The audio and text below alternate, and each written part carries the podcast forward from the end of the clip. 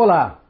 Nesse vídeo nós vamos tratar dos diversos tipos de mudanças organizacionais e da importância delas serem orquestradas como projetos.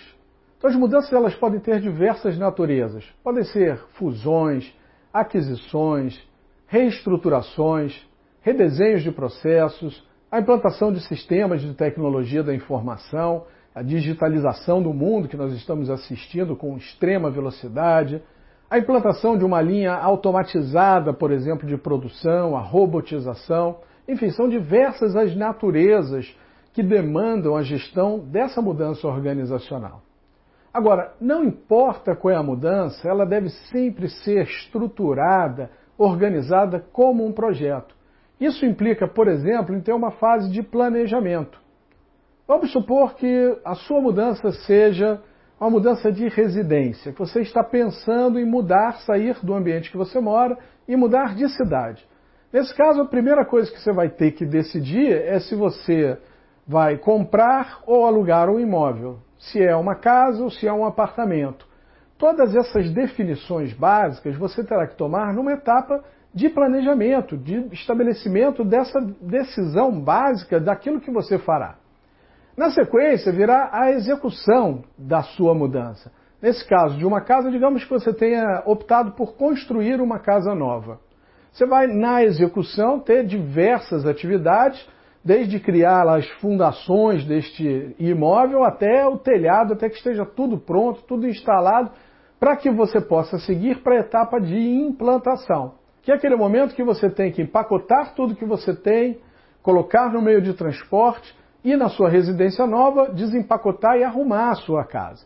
Ali você vai descobrir ainda um monte de pequenos impactos que você, mesmo tendo feito um bom planejamento, não tinha pensado.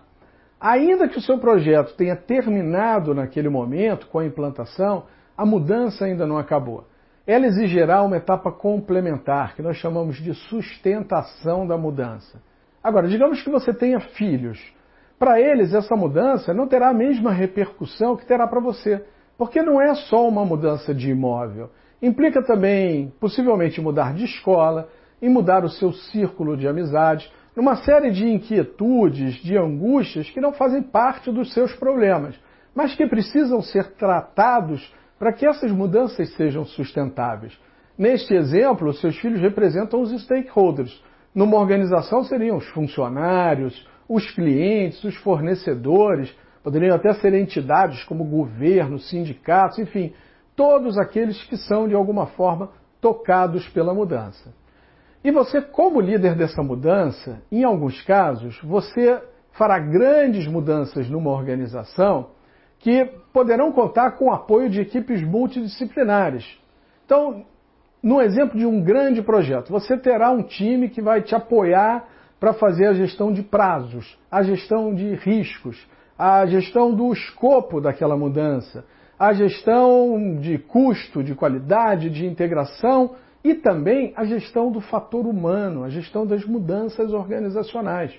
E, portanto, você vai precisar compreender minimamente o que é gestão de mudanças para que você possa interagir com essa equipe de suporte, com essa equipe que te ajuda a cuidar do fator humano nesse processo de mudanças.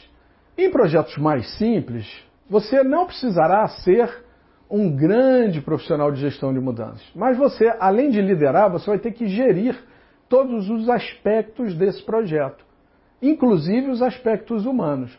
Portanto, você precisará ter competências mínimas de gestão de mudanças organizacionais. Seja você um profissional de projetos, de processos ou de recursos humanos, ou ainda um líder de uma área que está passando por mudanças intensas, Saber gerir mudanças organizacionais vai ser sempre uma competência essencial para o profissional do terceiro milênio, especialmente nesse momento que nós estamos vivendo de tremenda transformação no mundo inteiro, de digitalização dos negócios, de mudanças exponenciais que nós nunca assistimos com tamanha velocidade. Muito obrigado, te vejo no próximo vídeo. Um abraço.